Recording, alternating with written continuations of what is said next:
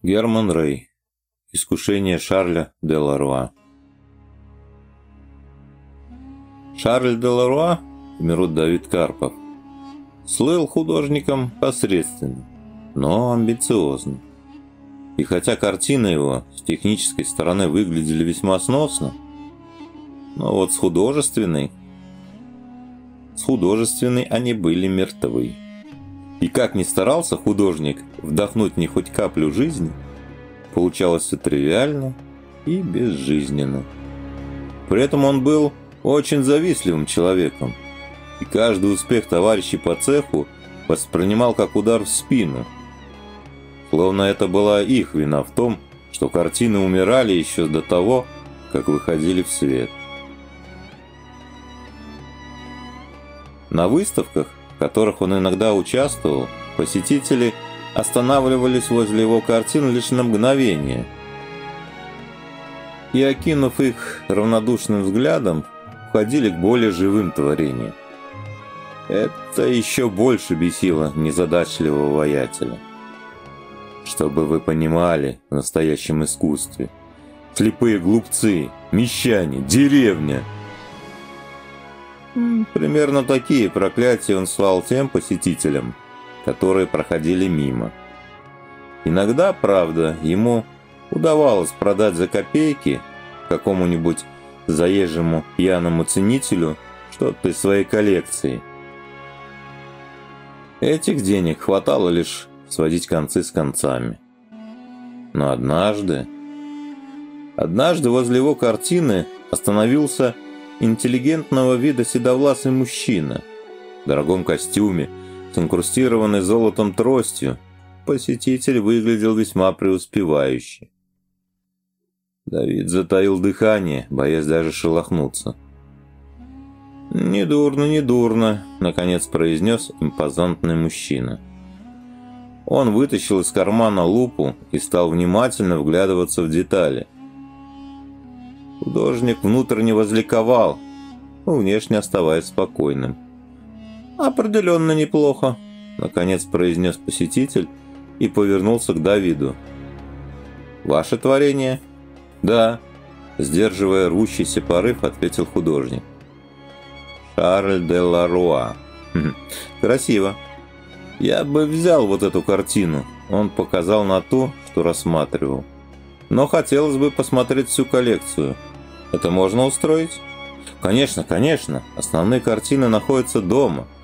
Вы можете посмотреть любое время. А сколько вы дадите за эту? Сердце Давида перестало биться. Он превратился в слух. статую командора. кота Шредингера, которого представляли живым и мертвым одновременно. Только бы сделка не сорвалась. Только бы он заинтересовался. Все это промелькнуло в разгоряченном мозгу художника за долю секунды. Я дам за нее, молодой человек, столько, сколько ни одному художнику не снилось. Давайте адрес, вечером зайду, и мы все обговорим.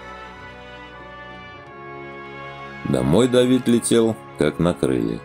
Надо было выбрать наиболее удачные картины – и развесить на самом видном месте, заблаговременно поиграв светом. Немного мистической обстановки, полумрак, музыкальный фон – все это должно было впечатлить покупателя. Таким образом, Давид собрался продать минимум 3-4 картины. Покупатель пришел ровно в полночь. Давид уже было заснул, когда услышал сквозь сон стук в дверь. Он вскочил как ошпаренный, озираясь по сторонам. Сон, только что приснившийся Давиду, не отпускал его и наяву. Ему снилось, что он сходит с ума.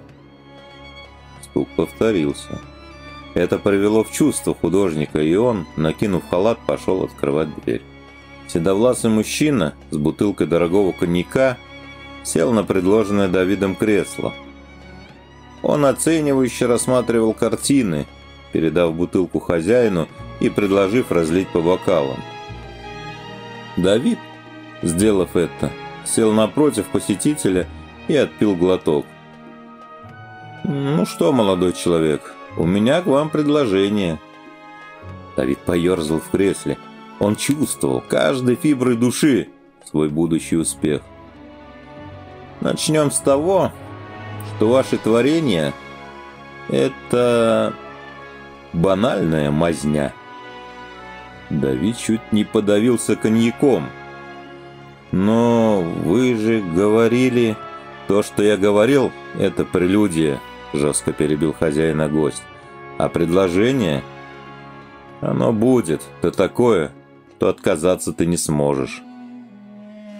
Давид никак не мог отойти от удара. Все планы рушились. Какие к черту предложения, если этот надутый фазан назвал его творением мазнёй? Три картины. Три гениальных полотна. Ты их создашь, назови своим недругом. Глаза посетителя загорелись адским пламенем. «Так вы...» Язык отказывался назвать имя посетителя. «Дьявол хотел сказать ты», — усмехнулся мужчина. «Слишком большая честь. Зови меня, ну, скажем, Франсуа. Ты же любишь французские имена». «Так вам нужна моя душа?» — поникшим голосом произнес Давид. «Да на кой она мне? Что мне с ней делать? У меня достаточно этого добра». Он со значением посмотрел на телевизор, который вдруг включился. В нем шло очередное политическое шоу. От тебя мне нужны твои навыки. В смысле? В самом прямом. Нужно написать портрет одной женщины. Всего? Не поверил своим ушам Давид. Всего. Ну так что, согласен? А договор как будем? Кровью подписывать? Франсуа хмыкнул. Все-таки странные вы создания люди. Вот сколько вас знаю, ничего не меняется. Достаточно твоего слова. Давид вновь воспрял духом. Подумать только, три гениальных полотна. «А кто эта женщина?» – спросил он. «Вот тут я должен тебя предупредить, пока договор мы не заключили. Это непростая женщина». Многие художники пытались написать ее портрет, но пока это не удалось никому. Одни сходили с ума раньше, чем заканчивали портрет, другие кончали жизнь самоубийством.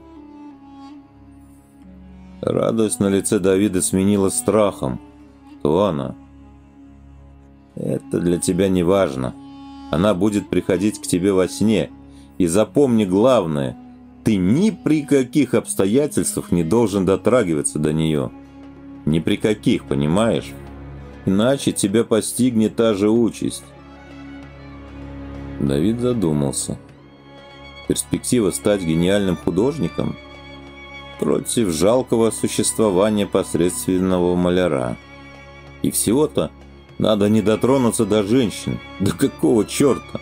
Он был ярым ненавистником представителей слабого пола, так почему он должен дотрагиваться до какой-то там сумасшедшей? Я согласен. Три недели Давид творил чудо. Три недели он не выходил из дома. Руки летали над полотнами, будто в них селился дух.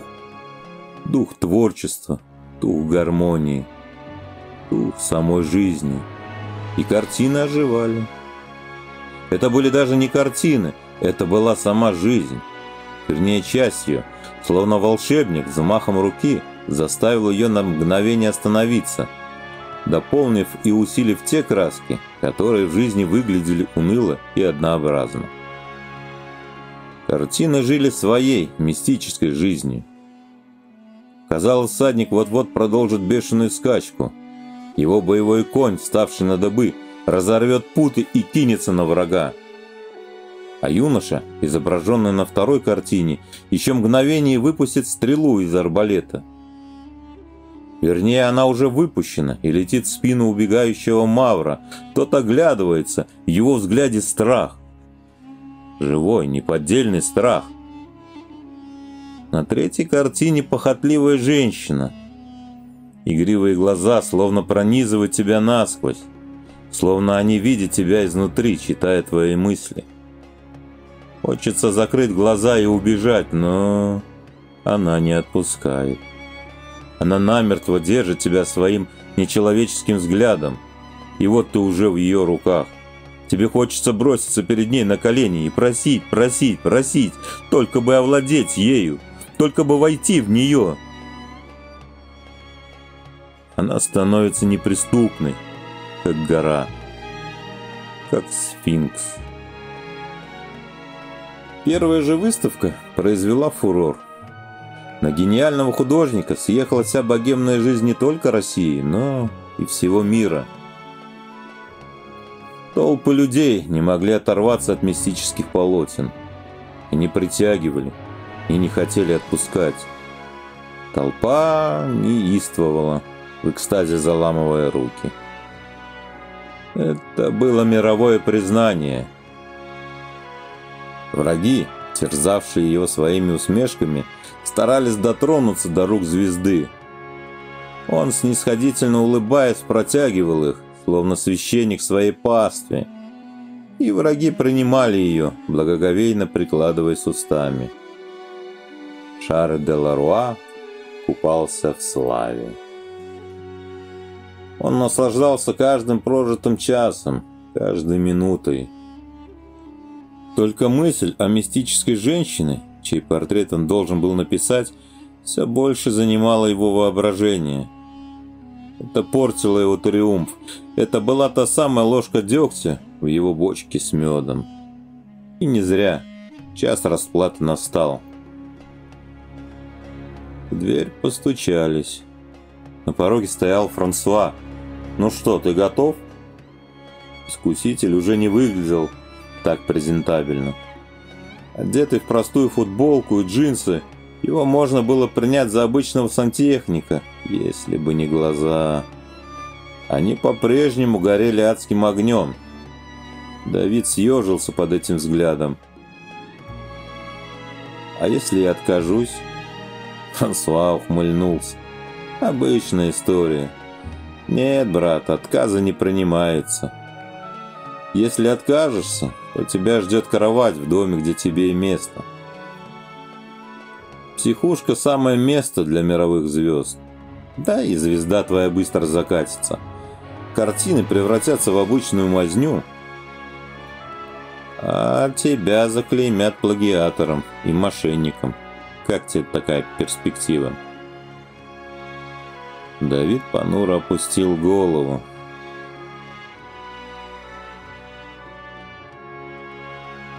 Через две недели мир облетела сенсационная новость. Мировая знаменитость, художник Шарль де Ларуа, чьими картинами восхищался весь мир, оказался в психиатрической лечебнице.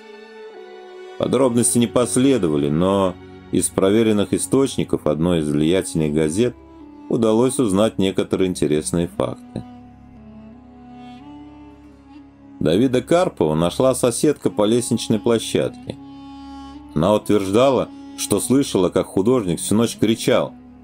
То ли во сне, то ли уже в сумасшедшем бреду.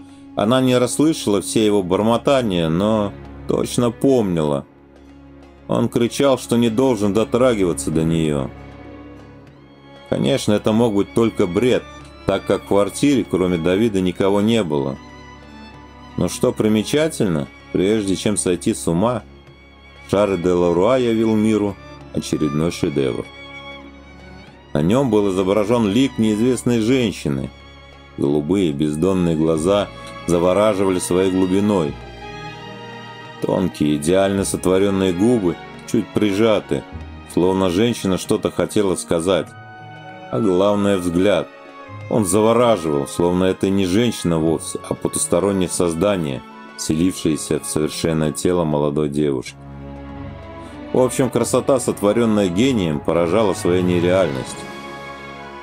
Но особо ехидные почитатели в один голос утверждали, что если внимательно и долго присматриваться к картине, можно увидеть сквозь неземную красоту неизвестной женщины – лик чудовища в виде беззубой старухи. Но это, скорее всего, завистники Им хлеба не надо, дай только оклеветать гения.